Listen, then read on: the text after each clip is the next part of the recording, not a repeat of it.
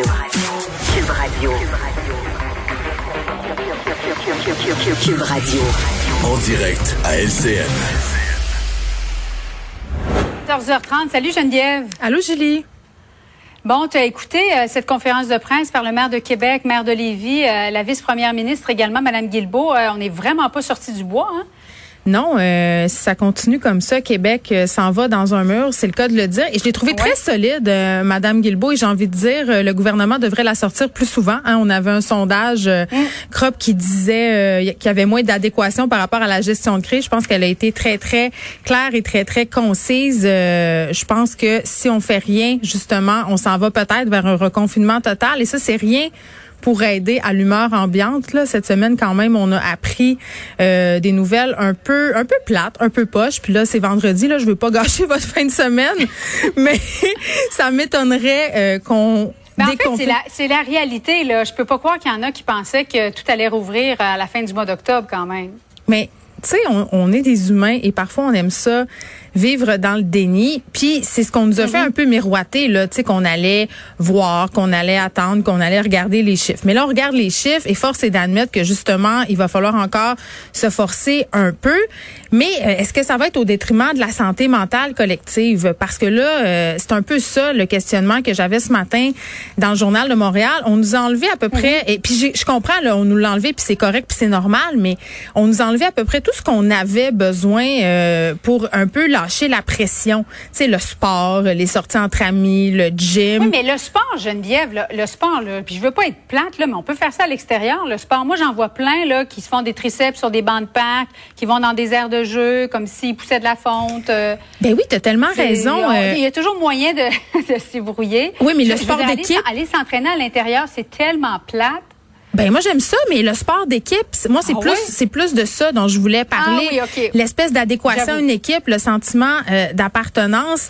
Puis tu sais, mm -hmm. je voulais qu'on se parle un peu de télétravail, ok? Parce que euh, là je pense. Je pense qu'on est sur le bord de voir les limites du télétravail là, là parce que nous on est super chanceuses là, on est ici, on se oui, parle. on est vraiment chanceuses. On a des collègues de travail.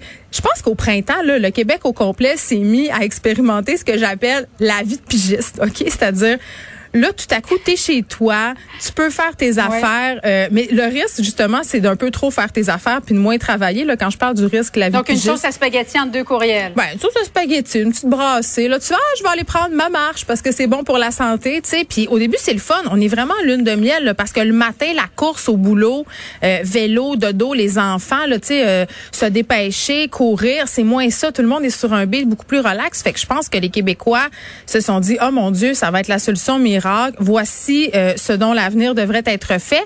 Mais là, pour vrai, on a des chiffres quand même qui nous démontrent que le télétravail à long terme, ça peut avoir des conséquences qui sont pas juste positive, justement, isolement, euh, le fait mm -hmm. de se sentir tout seul, euh, le fait aussi de pas avoir de relation avec ses collègues de travail. Tu sais, les réunions Zoom, c'est une bien belle chose, là, mais ça remplace pas une réunion euh, en personne, l'esprit créatif, euh, la cohésion de l'équipe, le fait de pouvoir échanger des idées. Donc, je pense qu'on va avoir une espèce de, tu sais, comme un vieux couple. Là, là, on est au début de notre couple, là. Tu sais, tout va bien, l'autre est beau, on le trouve donc extraordinaire, mais au bout de dix ans, peut-être qu'il va nous Quoi énerver quand il respire. Mois, des fois, c'est là que les les problèmes arrivent. Exact. Euh, mais c'est c'est vrai que le télétravail, ça peut venir, ça peut devenir long. C'est comme la vie, la vie du chalet, 365 jours oh, par année.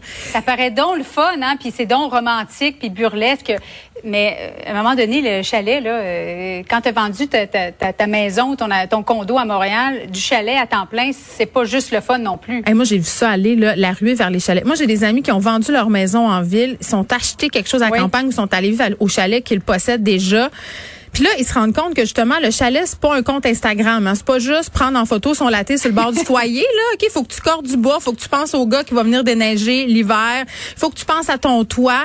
Puis tu sais, c'est cool l'été là sur le bord de ton quai ou à Noël deux semaines là de boire son petit grog justement en pensant qu'on va revenir Mmh, en ça ville. en novembre. Ouais, November Rain là, puis euh, au mois de février là, c'est peut-être un peu moins drôle, c'est peut-être un peu moins bucolique. Je pense qu'il y a des gens qui vont regretter peut-être d'avoir agi trop vite. Je dis ça de même. Merci beaucoup Geneviève. Euh, Bon après-midi à toi. Oui, bon week-end.